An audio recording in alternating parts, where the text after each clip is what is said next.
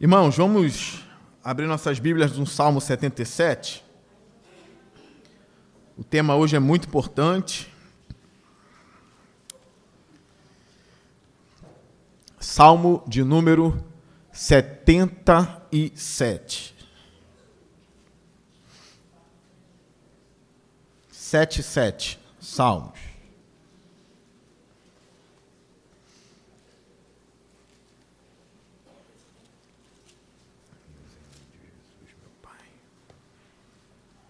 Todos acharam, amém?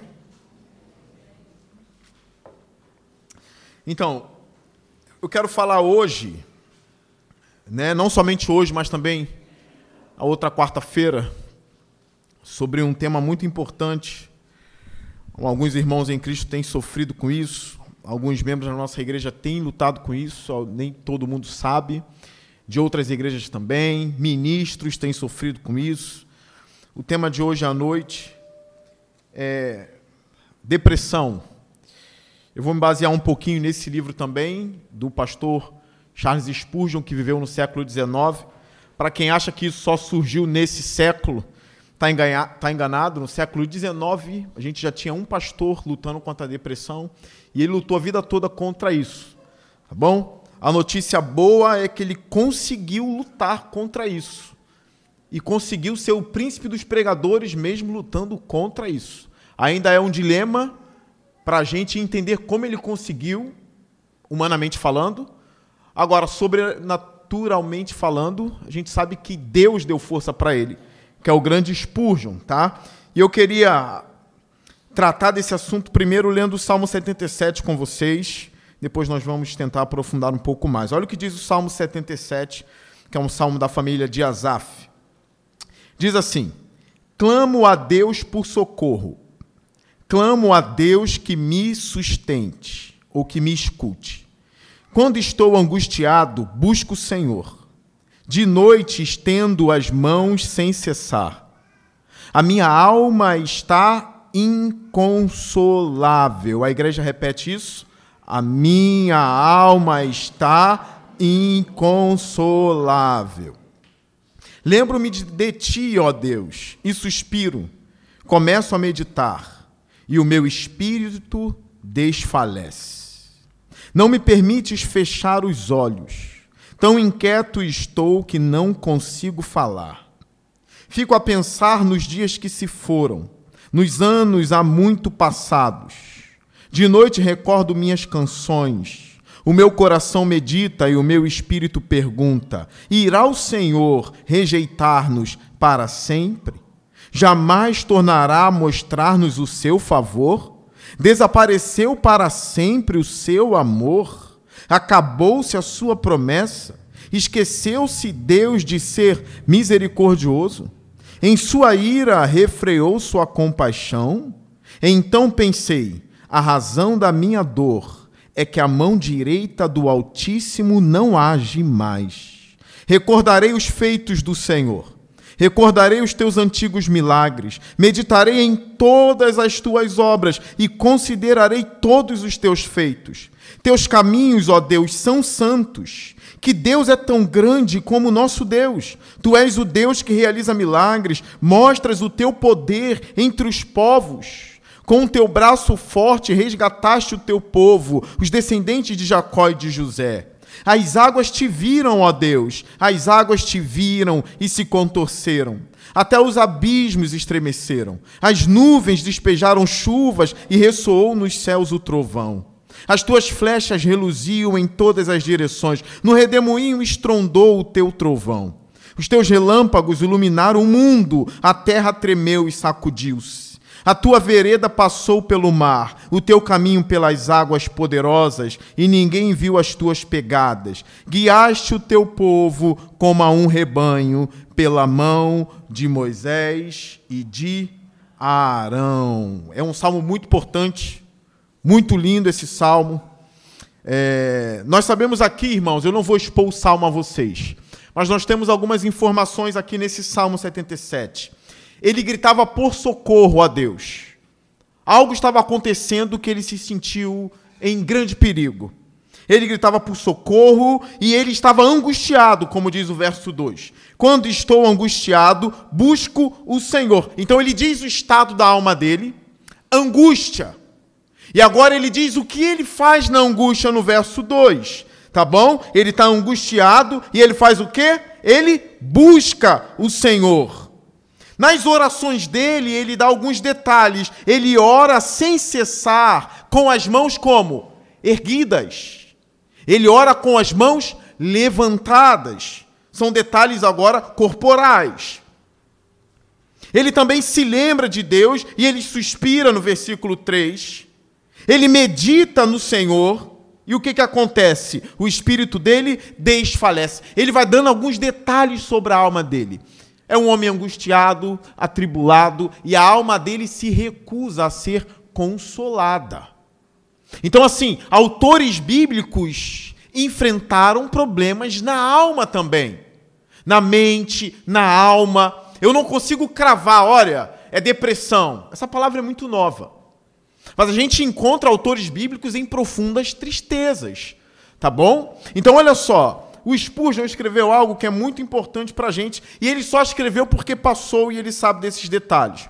Olha o que ele diz: Meu caro amigo, quando o teu sofrimento te pressionar e te levar para o pó, adore lá.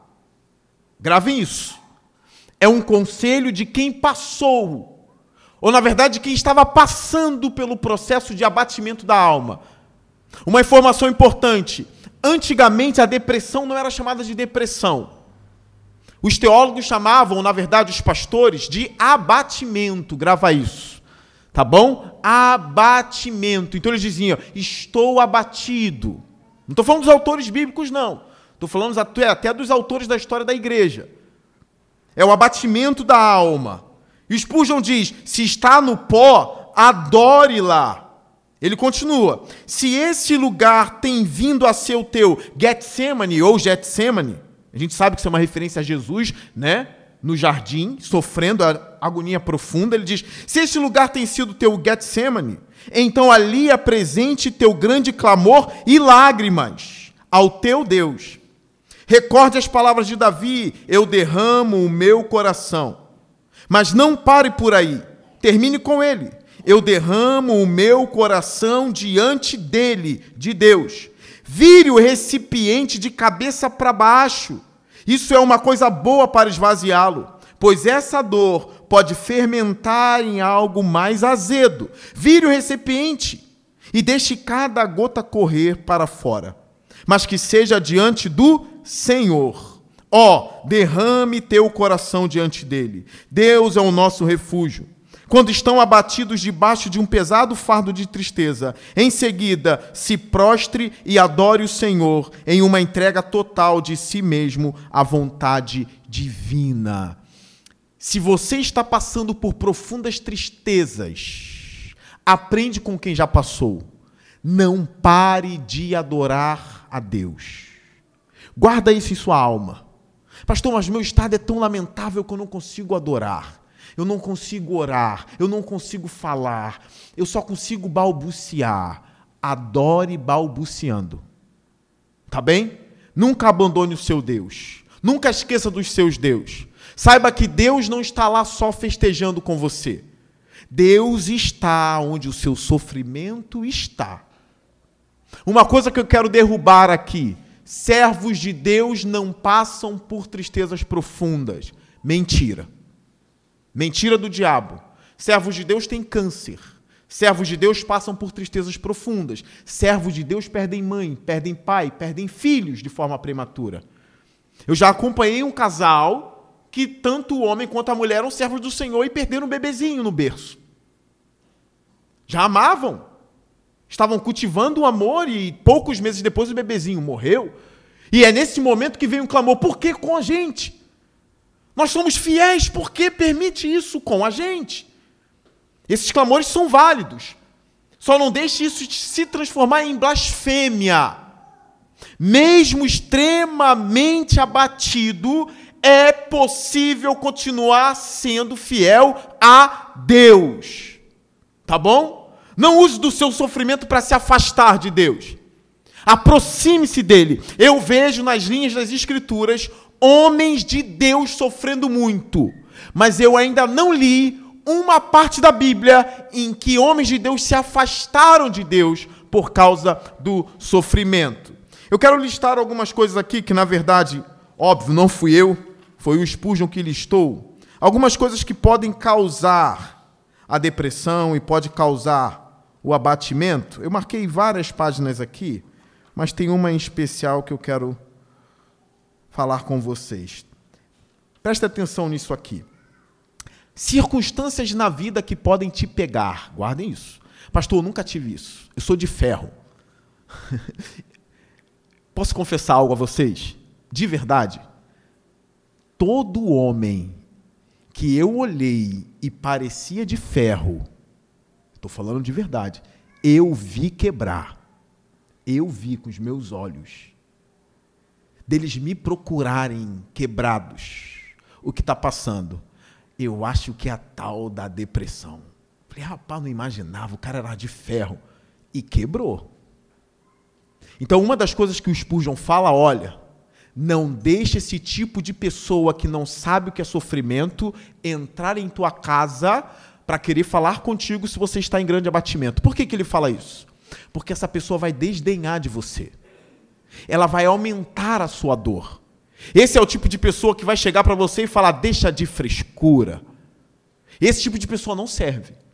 O Spurgeon diz: meia hora de depressão na vida desses e eles se tornariam doces com aqueles que sofrem.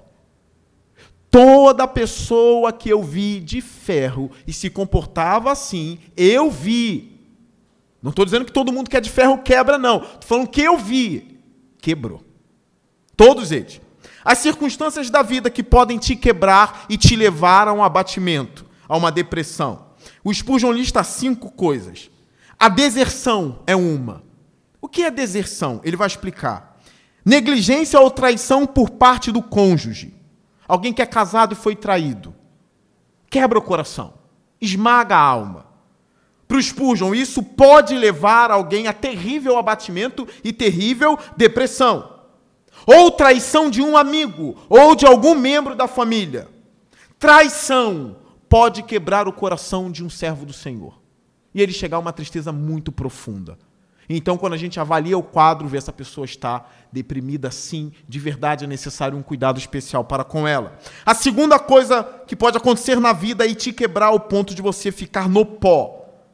Perda ou privação, doença ou morte de alguém que você ama. Isso pode te levar ao pó. Você amou muito e a morte levou a pessoa. Isso pode acabar com você, quebrar você ao ponto de você se encontrar num quadro depressivo. A penúria, o Spurgeon diz. O que é penúria, pastor? A perda do emprego. Vai gravando isso. Tensão financeira em casa. Vai abatendo na alma do homem, vai abatendo, abatendo, abatendo da mulher, e daqui a pouco ela está se arrastando. Os antigos passavam por isso. Só não sabia o nome, tá bom? Só não sabia o nome. Uma vez eu ouvi um membro da minha família dizer assim: meu pai era um senhor da roça. Guerreiro da roça. Roceiro. Aí veio morar no Rio de Janeiro e falou: Eu vi uma vez o meu pai assim durante muito tempo abatido, mas a gente não sabia o que era. Naquela época ninguém falava sobre isso. E ele lutou contra esse corvo negro na alma sem saber o que era. Mas estava abatido. Não tem? Parece que a alma está meio corcunda. Você vai andando, aquele peso. Mas ninguém sabia o que era. Lutou, lutou, lutou, lutou sem saber. Tensões financeiras, pobreza, necessidade. Vendo os filhos sem biscoito em casa, isso causou um abatimento na família dessa pessoa. O quarto ponto, o desapontamento ou a derrota. Ou seja, sonhos frustrados, objetivos bloqueados, tentativas fracassadas e um ponto aqui que ele aborda: ver os inimigos vitoriosos. Não, pastor, comigo não. Depois estuda sobre Asaf no Salmo 73, os ímpios prosperando e ele não, só quebrava. Problema de saúde, os ímpios sempre prosperando. Então, ó, sonhos frustrados podem te abater. Seus objetivos bloqueados por algo. Sempre bloqueado os seus objetivos. Tudo que você coloca como plano é bloqueado. Isso pode levar a chateação para com Deus. Um monte de coisa. Isso pode abater a sua alma. e ver os inimigos vitoriosos. O Spurgeon coloca isso como quarto ponto. Quinto ponto, culpa. Isso aqui pega muito, hein? A culpa. Remorsos, sofrimentos que causamos aos outros, depois a gente dá conta, né? A vida da pessoa está destruída, a gente vê, fui eu que fiz. Eu fiz aquilo, eu cooperei para aquilo, eu quebrei aquela pessoa. Isso traz culpa ao coração. Pecados contra Deus também traz culpa. A gente vai alimentando a culpa. O salmista fala assim: enquanto ocultei os meus pecados, os meus ossos envelheciam. Olha. Enquanto eu mantive o meu pecado oculto ali, os meus ossos iam apodrecendo. Era necessário o quê? A confissão. Às vezes é necessário pegar alguém, sentar, eu preciso falar contigo, e botar para fora aquilo ali. Porque aquilo está encurvando a sua alma. Aí você bota para fora, você fala com Deus, você desabafa, e aí a sua alma vai, ressurge. Então são esses cinco pontos: deserção, traição, a perda, a penúria, o desapontamento, objetivos bloqueados e a culpa também. A minha resposta pastoral para isso: tudo isso tem cura. Tá bom? Tudo isso tem cura. Pastor, há uma promessa de Deus de que a depressão vai embora nessa vida? Promessa não. Nessa não. Há uma promessa de Deus de que toda sua lágrima será enxugada no porvir. Mas eu sei que é possível ser curado sim. Tá bom? É possível ser curado. E aqui eu vou falar um pouco sobre o tratamento e sobre a cura da depressão. Desmistificar algumas coisas também. Muita gente foi curada, sim. Mas muita gente morreu aprendeu a lidar. Eu ouvi um homem dizer assim: aprendi a lidar com um cachorro preto. Ele chamava de cachorro preto a depressão dele. É um cachorro que estava sempre com ele, acompanhando ele, nunca sairia dali. E tudo bem, agora eu vou saber lidar com isso. Agora eu já detectei como funciona, como é. Quando a pessoa tem o primeiro embate com a depressão, ela se prostra terrivelmente. Agora, conforme ela vai entendendo a alma dela, conhecendo o coração, sabendo aquele famoso, aquela linguagem hoje todo psicólogo usa, né? Negócio de gatilhos, gatilhos, gatilhos, gatilhos, gatilhos. Assim, tem gente que está cheio de gatilho que dá dó, né? Houve uma bombinha explodindo na rua e é gatilho. Ah, meu Deus. Tem tratamento. Isso aí é um estágio de muita fragilidade. Qual é a ideia? É avançar. É avançar. A cura é possível. Não sei se Deus vai curar. Agora, se tornar mais maduro e criar cascas é absolutamente provável para quem está lutando. Tente não se entregar. Você vai ganhando casca. Você vai enfrentando aquilo. Você vai se conhecendo. E é possível você nem se abater como você se abatia antes. Você já está acostumado a enfrentar aquele gigante. Tá bem? Eu tenho mais algumas coisas aqui do, do Spurgeon para falar, e desse autor também, que é o Zac, ele enfrentou por isso e escreveu esse livro. Eu acho que o último da igreja ler foi o Henrique, né, Henrique? Você me deu esse livro. Aqui na igreja tem, ele leu mês passado e, e me passou. Eu listei aqui na página 62 que o, o, o Zac, que é o autor do livro, ele vai dizer o seguinte: Neste cabo de guerra entre Deus e a depressão, Charles Spurgeon reconheceu uma realidade espiritual para ela. Sentia que a depressão em si tem contribuintes e desafios circunstanciais, biológicos e espirituais.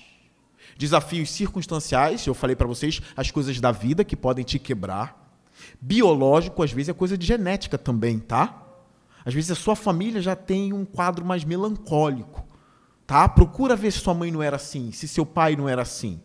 Procura ver, procura investigar as questões biológicas, as questões químicas da sua, da sua cabeça. E também espirituais. Estão envolvidas, tá? Eu não estou aqui como psicólogo dizendo sempre é químico. Não. Às vezes é sim espiritual. E o Spurgeon sabia disso. Ele continua, mas ele também acreditava que o lado espiritual das situações poderia originar seu próprio tipo de depressão. Em outras palavras, alguém com depressão biológica terá realidades espirituais para enfrentar. Contudo, uma pessoa pode sofrer de depressão espiritual, mesmo que não tenha tido depressão circunstancial ou biológica para compartilhar. Às vezes está tudo ok com a genética, tudo, tudo ok com, a, com as químicas, tudo ok, e daqui a pouco ela vem de uma forma involuntária. Ela só vem chegando e te dominando quando você vê pum, quadro depressivo. Não cometeu nenhum pecado, então não é culpa de nada. Biologicamente, tudo ok com você também. Circunstancialmente, o que houve de tão grave? Às vezes é difícil dizer. Simplesmente você se encontrou lá. No caso do Spurgeon, ele com 22 anos, ele estava, talvez ele tenha sido o primeiro pastor a pastorear uma mega igreja. Sabe o que é uma mega igreja com 6 mil membros? Vocês já viram igrejas lindas, gigantescas, de 6 mil, 10 mil membros? Agora imagine um jovem de 22 anos apacentando uma mega igreja. Já um dos maiores pregadores naquela época. 6 mil pessoas. E um filho do diabo na igreja. Um filho do cão grita, fogo, brincando. Agora imagine 6 mil pessoas sentado ouvindo fogo. O que, aconteceu na igreja? Todo mundo saiu correndo. Quem era o pastor? Spurgeon. Sete pessoas morreram nessa brincadeira aí, na igreja dele. O Spurgeon foi para casa. A esposa dele disse que ele estava tão abatido, ele estava tão arruinado, com a alma tão arruinada, que ela disse: Eu achei que meu marido nunca mais pregaria na vida. Depois de uns dias, o Spurgeon volta ao púlpito para pregar. Ele pede perdão à igreja, ele diz: Olha, eu não estou em condições de estar aqui pregando. Minha alma não está bem. Ele diz assim: Eu nem estudei, não me preparei. Que o Espírito Santo use um vaso quebrado hoje. Eu nem sei o que dizer. Então ele prega um sermão sem se preparar, sem nada. Depois disso, o Spurgeon nunca mais teve sossego na alma.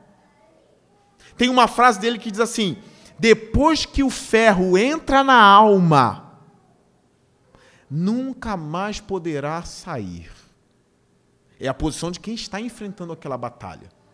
Agora, a verdade que eu disse no início, ele enfrentou isso a vida toda mas ele enfrentou. Tanto é que o autor do livro e outros que comentaram o livro diz assim: como pode a gente ver um homem, um apologista, um defensor do evangelho, um dos maiores pregadores do mundo, um dos maiores pastores do mundo, o homem que mais produziu, um dos que mais produziram na história da igreja. Quem imaginou que por trás desse homem tinha uma alma depressiva? E agora, como pode? A gente encontra um amigo na caminhada.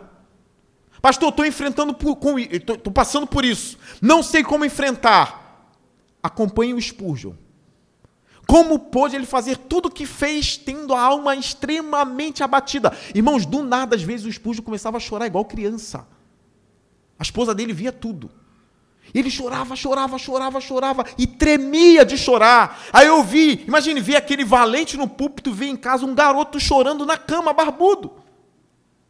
Sem parar estremecendo. E aí a gente vai dizer: o diabo tomou conta dessa alma? Vai dizer isso? Tem pastores que até hoje falam isso. Isso é o diabo, isso é o demônio. Vai, coloca a mão na cabeça dele, de repente cai você. Vai dizer que Spurgeon era endemoniado? Você quer ver? Vocês conhecem a história de Elias, né? Capítulo 19. Profeta Elias, cheio do Espírito Santo. E aqui está um grande paradoxo para mim. Como pode um homem ser cheio do Espírito Santo e perder a alegria da vida? Na minha cabeça isso não entra. Mas não é que tem que entrar na minha cabeça, eu tenho um relato bíblico e ponto. Eu vejo ali Elias debaixo de uma árvore pedindo a morte, enfrentando talvez a noite mais escura da alma dele. E vem o anjo do Senhor e faz o que com Elias? O anjo não coloca a mão na cabeça do Elias. Não vai lá, coloca a mão na cabeça assim, sai! Depressão. Sai, espírito abatido. O anjo não faz isso. O que, que o anjo faz com Elias? Quem sabe de cabeça? Põe para mim, Ju, 1 Reis 19.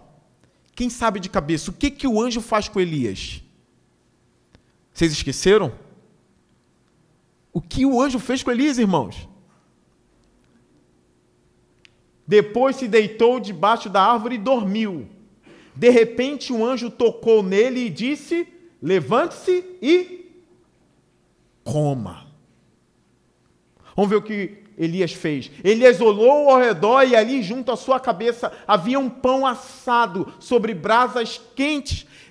É muito cuidado de Deus para quem para alguns se tornou um covarde ali. É muito cuidado do alto, irmãos, na vida de um crente. O anjo não se torna um amigo de Jole. Toma vergonha nessa tua cara, rapaz. Para de frescura. Um homem desse sofrendo. Isso não é coisa de um homem, não, rapaz. Aí vai, vai aconselhar uma mulher passando por isso. Deixa de ser uma fraca. Vamos ver como o anjo do Senhor tratou. Olha, havia um pão assado sobre brasas quentes e um jarro de água. Ele comeu, bebeu e o que, que ele fez? De novo o cara se prostra. Ele come, bebe, tá um anjo ali e ele faz o quê? Deita de novo. Eu sei que várias pessoas já passaram por situações e sabem o que eu estou falando. Não tem forças. Aí o que o anjo vai fazer? O anjo do Senhor voltou, tocou nele e disse: Levante-se, coma, pois a sua viagem será muito longa. Então ele se levantou, comeu e bebeu, fortalecido com aquela comida. Ele foi fortalecido por aquilo. Fortalecido por aquela comida, viajou 40 dias e 40 noites até chegar a Horebe, o monte de Deus. Ali entrou numa caverna e passou a noite. E a palavra do Senhor veio a ele: O que você está fazendo aqui, Elias? Uma outra coisa que me chama a atenção é isso aqui, ó. Ele respondeu: Tenho sido muito zeloso pelo Senhor, o Deus dos exércitos. Os israelitas rejeitaram a tua aliança, quebraram os teus altares e mataram os teus profetas à espada. Sou o único que sobrou. Agora eu consigo mapear a alma dele, porque ele está botando para fora. Ele está desabafando, ele está mostrando por que ele está assim. Aí a gente começa a mapear a alma dele. Olha só, Sou o único que sobrou, agora também estão procurando matar-me. Parece que ela está vencendo. Jezabel está prosperando. Agora minha cabeça também vai rodar. É o raio-x da alma de Elias. O Senhor lhe disse: saia e fique no monte na presença do Senhor, pois o Senhor vai passar. Agora dá uma agonia na alma, né? Imagine você lá jogado, com tristeza, querendo morrer. É porque eu não li o texto que ele pediu a morte antes do versículo 5, tá? No versículo 4 ele diz: Mata-me. Ele quer morrer. Mata-me. Graças a Deus ele não tirou a própria vida, mas ele entregou a vida na mão daquele que podia matá-lo. Senhor, me mata, me leva. Leva a minha vida. E é o relato que a gente ouve de muitas pessoas. Não quero mais viver. A vida perdeu o brilho, a vida perdeu a cor. Me mata, Senhor, me leva. Elias fala isso. Se eu não me engano, é no versículo 4. Mas agora Deus diz: Olha, eu vou passar. Então veio um vento fortíssimo que separou os montes e esmigalhou as rochas. Qual é a ideia aqui? Parece que Deus está zangado, né? Parece que ele vai esmigalhar, que ele vai destruir. Eu vi isso no Monte Sinai. Quando a glória dele desce, o monte fumega, é raio, é estrondo, é terremoto. Os israelitas ficaram com medo de Deus ali. Parece que está acontecendo a mesma coisa aqui. As rochas se esmigalharam ali. Mas o Senhor, aqui que está o ponto. Deus está lidando com um profeta quebrado. Vocês estão entendendo isso? Deus está lidando com um profeta quebrado, irmãos. E Deus sabe por que ele quebrou. Aí o texto diz aqui, ó, ó, mas o Senhor não estava no vento. Tá vendo? Ele não estava nessa coisa bruta. Depois do vento houve o que? Um terremoto. Mas o Senhor não estava no terremoto. Depois do terremoto houve um fogo, mas o Senhor não estava nele. Olha agora. E depois do fogo houve o quê? Um murmúrio de uma brisa o quê? Suave. Você está vendo isso? Nesses momentos de abatimento, não tira não, deixa o texto. Nesses momentos de abatimento, o diabo vem diz assim: Deus não te ama mais. Você não serve para ninguém. Ninguém mais te suporta. Você é muito pesado. E essas falas, elas, elas continuam no interior da pessoa, tá? Você não serve para nada, você é um imundo, é uma imunda, a sua vida é um peso para todo mundo, nem seu esposo ou sua esposa te suporta, seus filhos te suportam, seus filhos não te suportam, ninguém te aguenta mais, a pessoa vai e se mata. Ninguém mais quer saber de você, isso são vozes malignas. Só que olha o que a Bíblia fala quando Deus estava lidando com uma pessoa quebrada. Depois do fogo houve um murmúrio de uma brisa suave. Quando Elias ouviu, puxou a capa para cobrir o rosto, saiu e ficou à entrada da caverna. E uma voz lhe perguntou: O que você está fazendo aqui, Elias? Deus tratando com o profeta de uma forma amorosa. O anjo já tinha tratado ele de forma amorosa, dando pão assado e água fresca para ele. Essa passagem aqui é suficiente para você dizer ao diabo e essa voz negativa: Deus se importa comigo. Vocês entenderam isso? Deus ama a minha alma. O diabo, vai dizer: Ele não ama você. Deus não gosta de gente fraca assim. Você precisa o quê? Se voltar para a palavra. É óbvio que ele te ama. Aqui no livro ele lança algumas ideias do exceto Jesus. Eu vou trabalhar isso para vocês. Quando o diabo vier assim, você não serve de nada, você é um fracassado, você isso, isso, isso, isso, use a, a estratégia do exceto para Jesus. Exceto para Jesus. Aí você vai dizer: realmente eu não estou bem. Realmente parece que eu não valho nada, exceto para Jesus. Realmente parece que eu estou no pó. Realmente parece que o inferno chegou em minha alma e eu estou abandonado exceto para Jesus. É realmente um monte de gente se afastou de mim. Realmente um monte de gente tem agido como se eu fosse um peso e que eu não sirvo para nada, exceto para Jesus. E você vai repetindo isso, exceto para Jesus, exceto para Jesus. O amor que Deus tem pela sua vida é um amor incrível, imensurável, e Ele vai lidar com isso. Alguns conselhos meus para essas pessoas. Primeiro, fé em Cristo. Tá bom? Eu acredito que o maior e o mais eficaz tratamento é a espiritualidade cristã. Eu acredito nisso de verdade. A fé em Cristo, no poder do Espírito. Oração. Não pare de orar. Pastor, é possível uma pessoa dessa orar? É possível orar. Ore. Leia a sua Bíblia. Pastor, mas como eu vou ler a Bíblia? Leia migalhas da Bíblia, é o meu conselho. Migalhas da Bíblia. Nem que você leia um verso de um salmo por dia. Nem que seja um versinho. Vai, um, dia após o outro. Sobe um degrau após o outro. É um degrau por dia. Vai fazendo assim, um pouquinho, um pouquinho por dia. Uma pessoa na UTI não pode comer uma feijoada, mas ela pode comer uma batatinha, um pouquinho. E tudo bem, o que ela comer, comeu. Mas é um pouquinho por dia, não para com isso. Tem um pouco de força, vem aos cultos da igreja. Vem ouvir os sermões. Quantos relatos e testemunhos a gente tem de pessoas que entraram num culto quebrado e saíram melhores? Não é um ou dois, não, são vários relatos de pessoas que entraram no culto quebrado. E diziam assim: eu estava tão quebrado em casa que eu não podia sair para lugar nenhum. Eu não tinha forças, não sei de onde eu tirei forças, me arrumei, fui ao culto e saí renovado. Então grava isso, a fé. Tenha fé. Agarre-se nas promessas de Jesus. Saiba que Jesus vai voltar, que isso não dura a eternidade toda. Para você não, cristão. Para você vai durar só algum tempo. Agarre-se nas promessas de Jesus. Oração, culto, sermões e sinta sua alma voltando ao repouso devagarzinho. Outras coisas aqui, e agora em segundo plano: atividade física.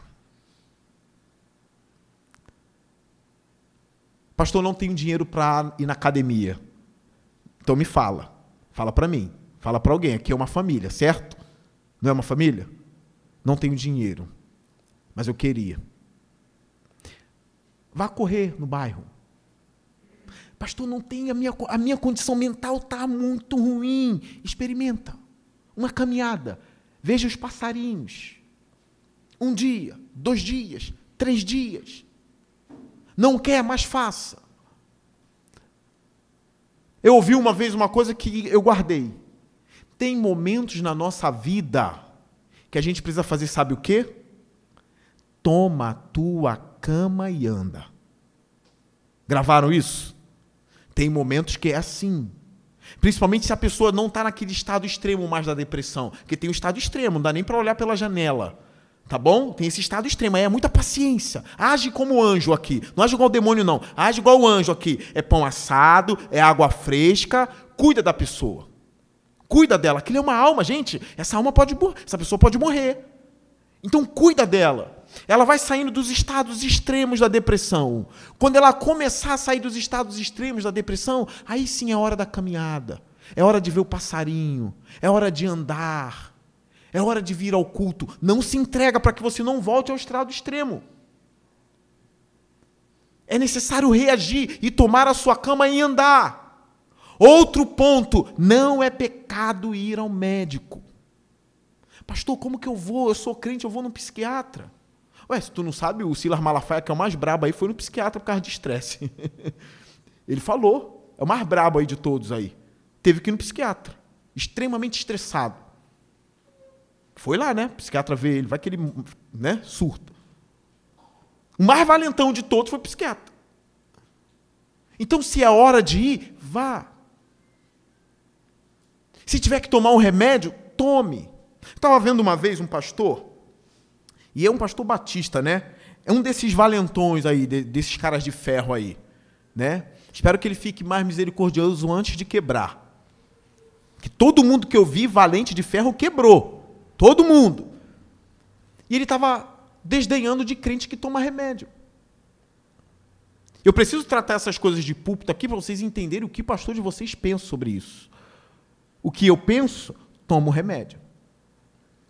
Ele estava desdenhando. Ah, tem crente que toma isso, que não sei o quê. Às vezes toma calmante, crente não toma calmante. O que, que eu faço com um monte de servo do Senhor que eu conheço que toma? Se tiver que tomar, tome. Se o médico receitou, tome. Eu não estou dizendo fazer um uso desordenado disso, colocar as esperanças nisso. Eu não quero ser o culpado de ninguém morto aqui, tirar remédio dos outros, eu não vou fazer. Pastor não pode fazer isso. Nós somos pastores de alma. Nós, nós sabemos que tem ali é uma pessoa pós-queda. Está a mente, está o coração. Gente, é muita coisa que pode acontecer na vida de uma pessoa. Então eu não posso chegar e dizer assim, é só com fé, tira o remédio.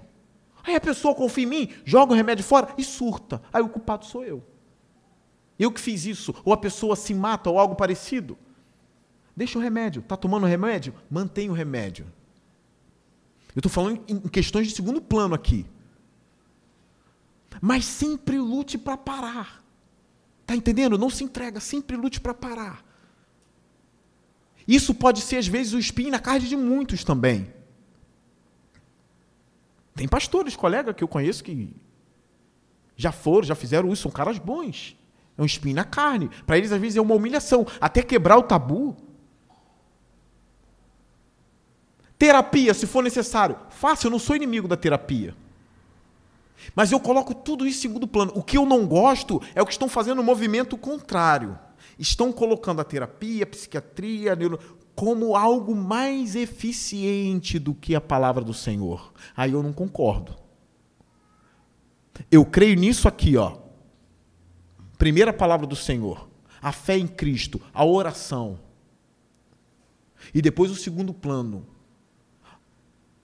tiver que ir para terapia, busque o quê? Um terapeuta cristão. Não, não, caia nas mãos de qualquer um, não. Até isso a gente tem que ter zelo. Um terapeuta cristão. Procura. Eu estou falando, gente, porque já tem anos que eu acompanho gente assim também. Eu nunca tirei ninguém da terapia. Nunca.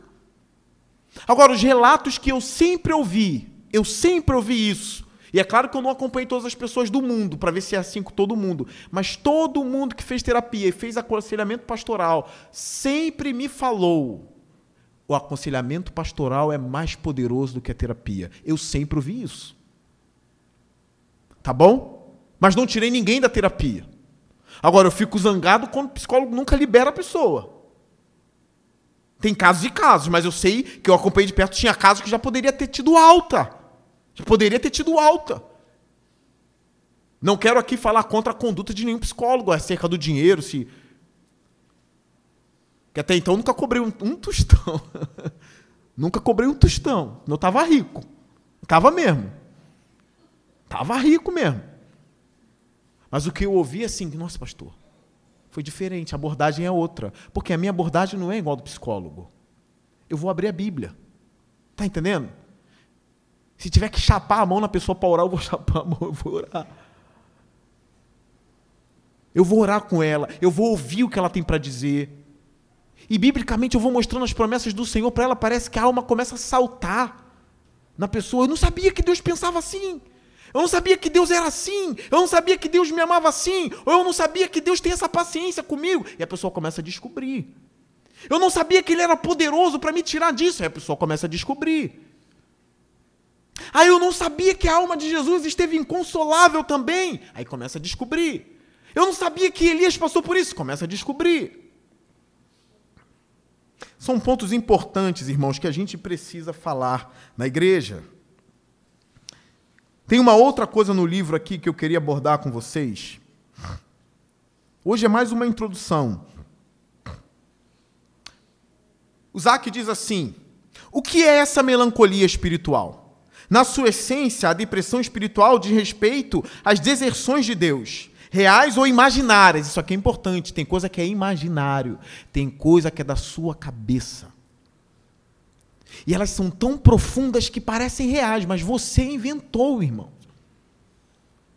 Você começa a inventar um monte de coisa que não existe e tratar essas coisas como reais, isso vai afundando você. Aí é necessário vir alguém de fora e dizer: Isso não existe, não é assim. Olha, tu está criando isso. E aí você vai tirando o peso da pessoa. Ele diz assim: sentimos em nossa percepção que Deus está irado conosco que fizemos alguma coisa para perder o amor de Deus, ou que Ele lidou conosco como um brinquedo e nos deixou de lado sem nenhum motivo. De qualquer forma, Ele existe para os outros, mas não para nós, o deprimido vai pensar. Ele nos pune com um tratamento silencioso. Ele ri de nossa dor quando cochicha com os outros. Isso aqui é real. Já teve pessoas falando, parece que Deus está rindo do meu sofrimento. Aí começa a tratar Deus como um sádico mas é o que ela está sentindo ali. Aí é necessário a gente abrir a Bíblia e provar que Deus não está rindo dela. Que Deus, na verdade, quer que ela lute pela alegria.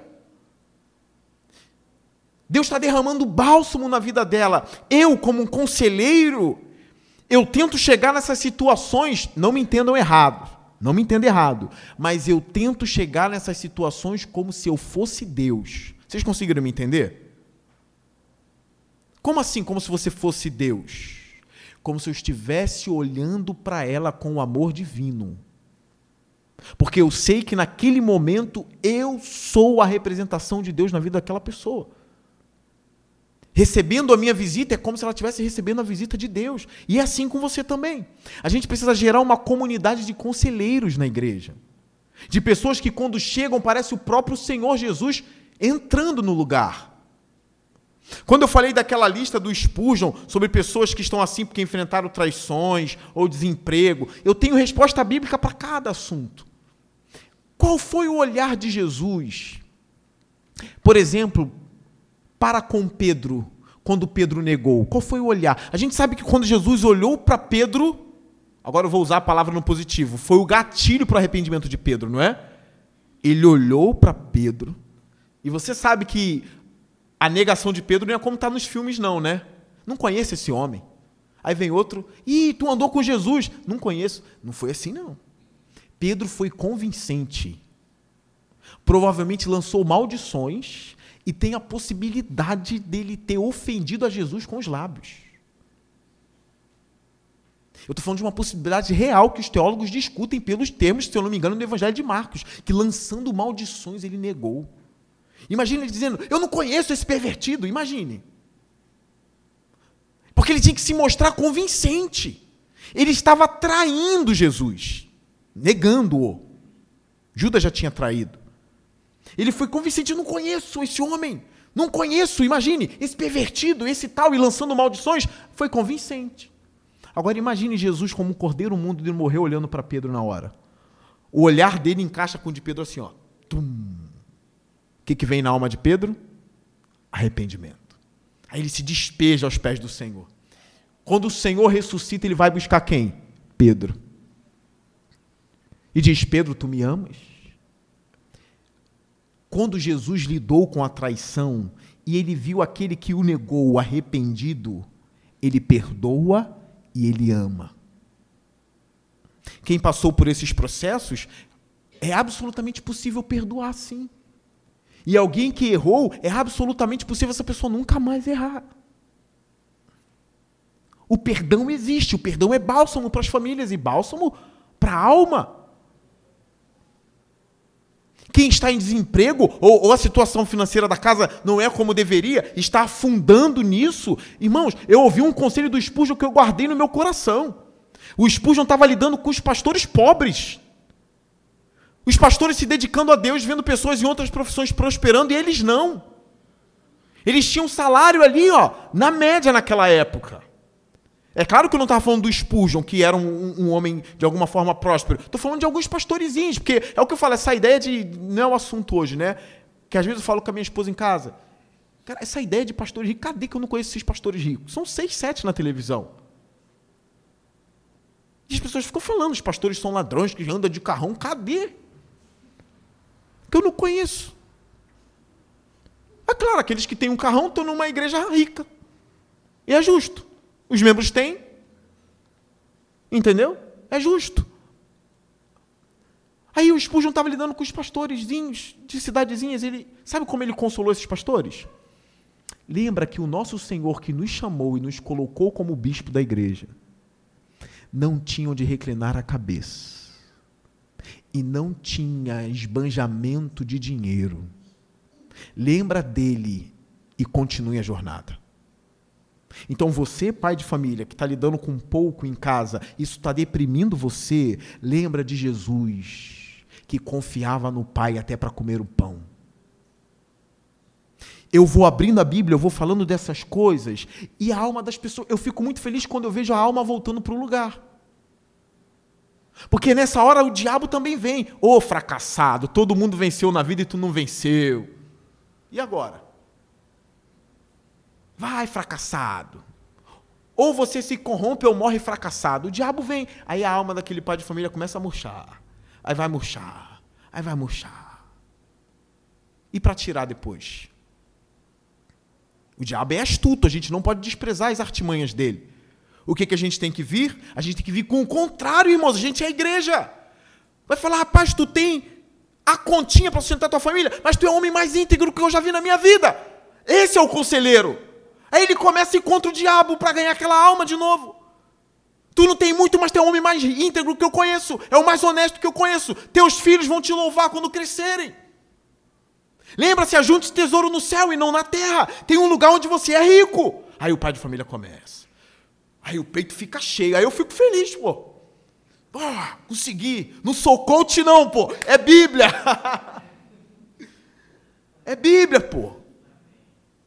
Tem tesouro no céu. E o cara começa, é mesmo, cara. Tu é honesto. Jesus diz: bem-aventurados humildes, de espírito, né? Porque eles verão a Deus. Para todos aqueles cinco pontos que eu disse, tem, tem como resolver. Me deixe só mais alguns minutinhos. O salmista do 77, depois dele descrever a alma dele, no, no verso 11, olha o que ele diz. E aí eu quero. Hoje é uma introdução, eu vou aprofundar mais a questão nas outras quartas-feiras. Mas olha o verso 11, não é uma exposição do salmo, eu ainda vou pregar esse salmo num culto ainda todo, mas não é hoje. Antes do verso 11, no 10, ele diz: A razão da minha dor, olha, ele dá a razão da dor dele. Tudo bem? Grave o seguinte aqui, olhem para mim para lidar às vezes com o seu problema, é necessário você falar a verdade. Tá entendendo? Ah, pastor, estive deprimido e ninguém, ninguém nem sabia, meu Deus, tu nunca falou nada. E se possível, fale a causa, é melhor que a gente sabe lidar. Uma coisa que chateia, para o psicólogo fala tudo, para o irmão da igreja não fala nada. Confia mais no psicólogo que no pastor. Se tu não confia no pastor da tua igreja, tem que procurar um outro pastor que tu confie. Entende? Pastor, tá mandando os outros embora aqui? Óbvio que não, confie em mim, porra. Eu não vou contar os seus problemas por aí, nunca fiz isso. Mas o que eu estou dizendo, você tem que estar numa comunidade onde você confia. Vocês me entendem? Sim ou não? Me entendem? Você tem que confiar. Uma vez, um rapaz dessa igreja, ele teve que sair, não vou falar o nome dele não, vocês conhecem. Ele teve que sair. Isso tem tempo, não foi agora não. Tinha questões financeiras por trás, família, ele teve que sair. E eu disse para ele: olha só, seu pastor não sou mais eu, não, seu pastor é o de lá. Aí ele: não, mas eu não confio. Só confio em você para entregar as minhas questões. Eu falei, cara, eu tenho outra demanda, eu dou prioridade para as pessoas de lá. Como que você vai congregar na igreja se tu não confia no cara? Tem que contar, abre seu coração. Até hoje não contou, até hoje não. Então aqui ele diz: a razão da minha dor, no verso 10, é que a mão direita do Altíssimo não age mais. Ele diz qual é, ele é sincero. Eu não vejo Deus agindo mais. Ele conta a razão da dor dele. Mas olha a atitude dele no verso 11: Recordarei os feitos do Senhor. Isso aqui é muito importante, irmãos. Ele traz à memória algo, irmãos. Eu peço a vocês, pelo amor de Deus, não deixe a cachola vazia. Não deixe a cachola vazia. Já diziam os antigos. O que, que os antigos diziam? Mente vazia, oficina do dia. É um ditado muito sábio. O diabo adora uma cabeça vazia, porque ele vai encher. Então ocupe o seu coração, encha a sua mente, recorde os feitos do Senhor. Ele começa a recordar os milagres de Deus. Uma das partes mais lindas desse salmo é o verso 13 para mim. Ele diz: Olha, ele faz confissão de quem é Deus. Teus caminhos, ó Deus, são santos. O que, que ele está querendo dizer? Seus caminhos são retos. Deus não é um sádico, ele não é um brincalhão, ele é puro. Ele é puro, ele não zomba da dor, ele não zomba de um coração quebrado. Ele é puro, ele é reto, ele é santo. Então ele confessa: os teus caminhos são santos. Aí ele diz que Deus é tão grande como o nosso Deus. Ele começa agora a falar da grandeza de Deus. Por maior que seja o seu estado mental ou depressivo, Deus é maior do que a depressão. Ele é muito maior do que as tristezas profundas. Ele estala o dedo e sara isso. As grandes questões é por que ele não fez ainda. Eu não sei, porque eu não estou do outro lado da cortina. Mas como eu vi uma vez o pastor Joel Bick falando sobre as construções do tapete e sobre como o tapete é feio visto de lado de baixo, né? Já viu um tapete lindo na sala? Vira ele do lado avesso. Todo costurado, é feio demais, né? Ninguém coloca o tapete do lado avesso na sala, né? É sempre do lado bonito. E tem algumas linhas negras também para formar. É o tapeceiro, né? Ele vai formando o tapete com as linhas negras. A gente não entende. A gente só vai entender no final, quando ele terminar a obra e mostrar aqui o tapete que eu construí. Tá vendo? Você reclamou das linhas negras? Você reclamou porque usava linhas negras para moldar a sua vida? No final ele vai dizer: Olha o que eu construí aqui. Ele vai dizer: Com você tinha que ser assim. E no final, vinde bendito de meu Pai. Possuí a glória. A gente precisa confiar em Deus, mas por que eu tenho isso? Caminhar com o salmista, caminhar com o. A última parte que eu quero, quero ler para vocês. Eu tenho isso aqui, eu nem sei se hoje em dia ainda ainda encontra esse material impresso que eu tenho aqui, mas quem quiser pode tirar a xerox dele. Ele diz assim: Eu pregando a vocês nesta hora, quero dar o testemunho de que os piores dias que eu já tive acabaram por ser os melhores dias. O Spurgeon dizendo. E quando Deus parecia mais cruel, para mim, ele então tem sido mais gentil. Está vendo como o olhar dele vai mudando? Como assim? O dia que ele foi mais cruel, ele foi mais gentil. Ele continua: se houver qualquer coisa neste mundo para o qual eu o adore mais do que por qualquer outra coisa, diz Spurgeon, é pela dor e aflição. Quem escreveu isso? Um depressivo. Estou certo de que nestas coisas o mais rico amor e ternura se manifestou para mim. Os vagões do Pai do Pai Nosso ressoam mais fortemente quando eles estão nos trazendo o frete mais rico da abundância de Sua graça. Agora a frase que eu sublinhei: cartas de amor do céu são muitas vezes enviados em envelopes negros. Isso é muito bonito, né? Ele tinha uma alma poética, pena que eu não tenho. Mas ele tinha. Isso é muito lindo. Cartas de amor do céu são muitas vezes enviados em envelopes negros. Abra o envelope. A nuvem que é negra com horror é grande com misericórdia. Não temas a tempestade, ela traz a cura em suas asas. Outra coisa linda poética do Spurgeon. Isso é muito lindo, irmãos. Não temas a tempestade, ela traz a cura em suas asas. E quando Jesus está com você no barco, a tempestade apenas pode acelerar o navio para seu porto desejado.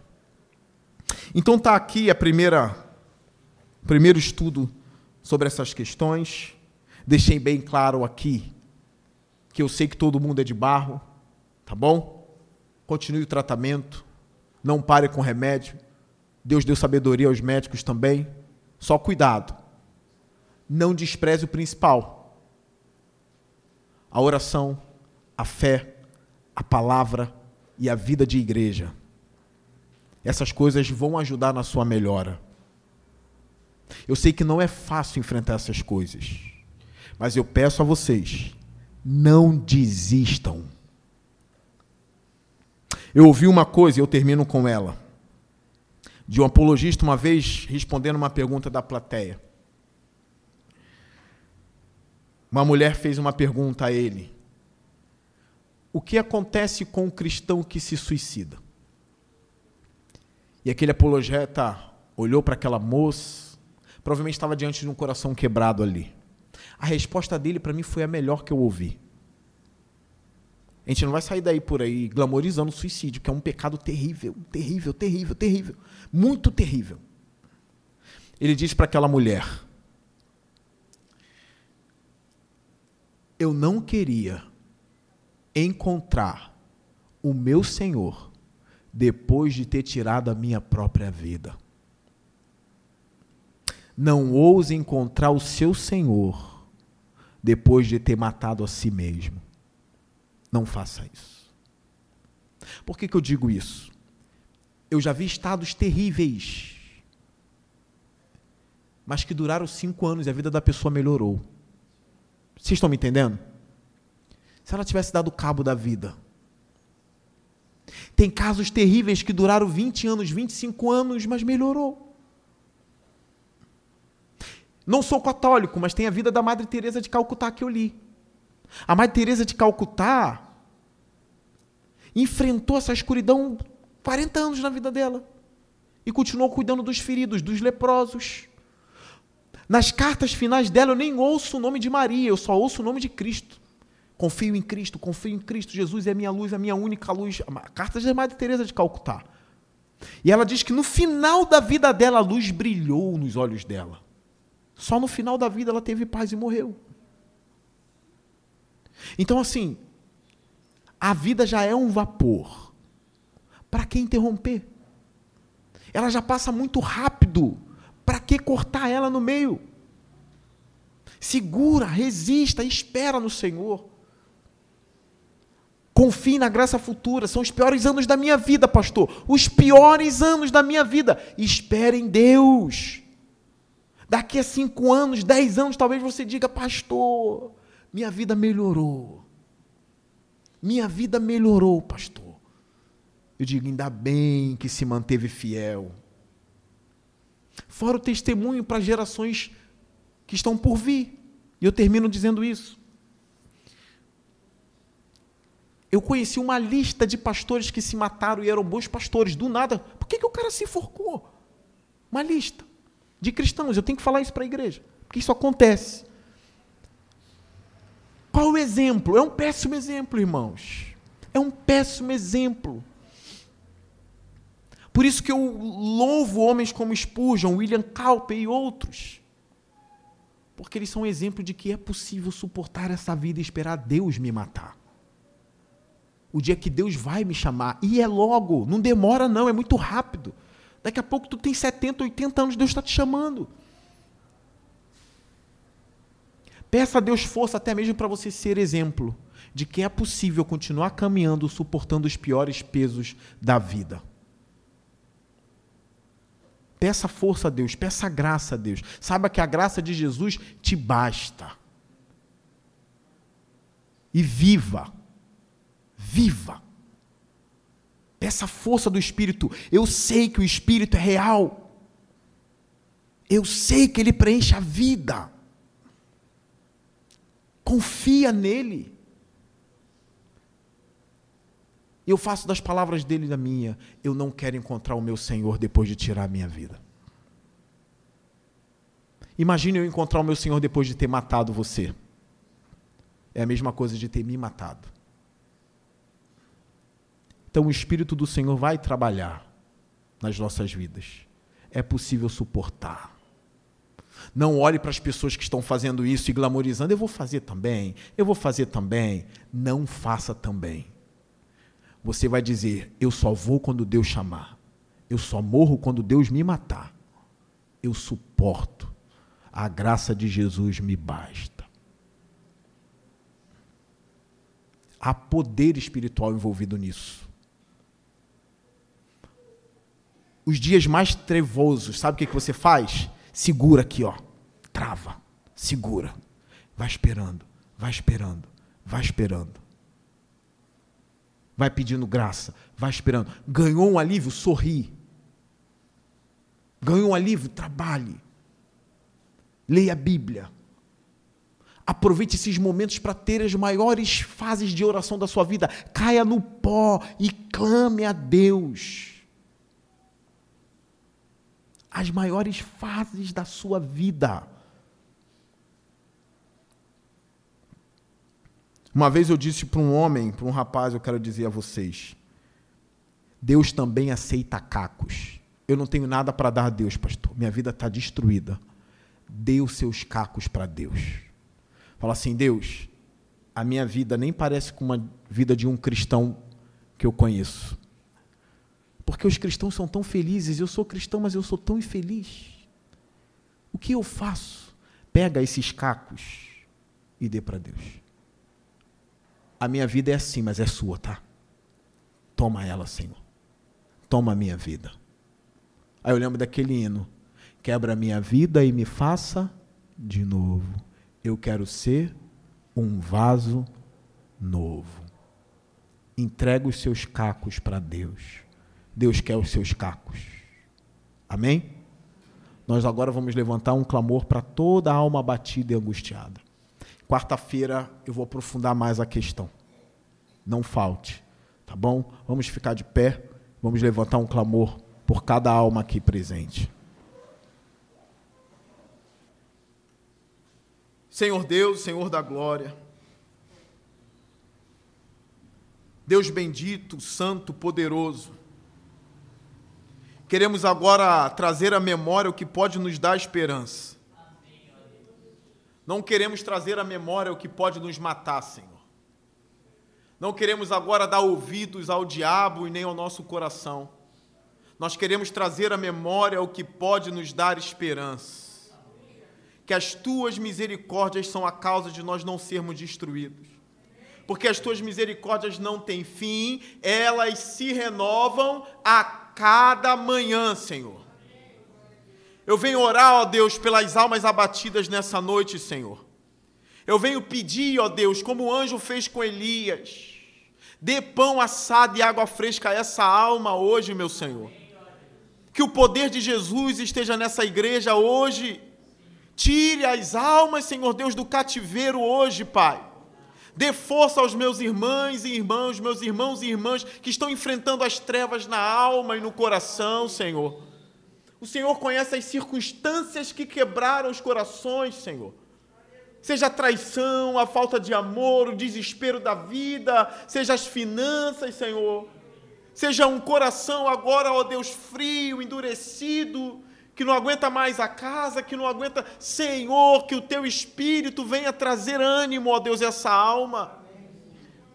Eu oro, ó Deus, pedindo aqui que o teu espírito nos encha de alegria e prontidão, Senhor, porque a tua graça nos basta, Senhor. Eu creio no poder que vem de ti, meu Senhor. Eu creio no poder que segura nas mãos dos crentes. Senhor, que torna os covardes valentes, meu Senhor. Eu quero, ó Deus, orar e pedir poder do alto, ó Deus, e que meus irmãos ouçam o que Josué ouviu. Seja valente e corajoso, Senhor. Fala isso para a alma, ó Deus. Tenha coragem, alma batida. Seja valente, corajoso e corajosa. Meu Senhor, sem o teu espírito nós não conseguimos, Pai. Que ninguém, ó Deus, venha tentar com a própria vida, contra a própria vida.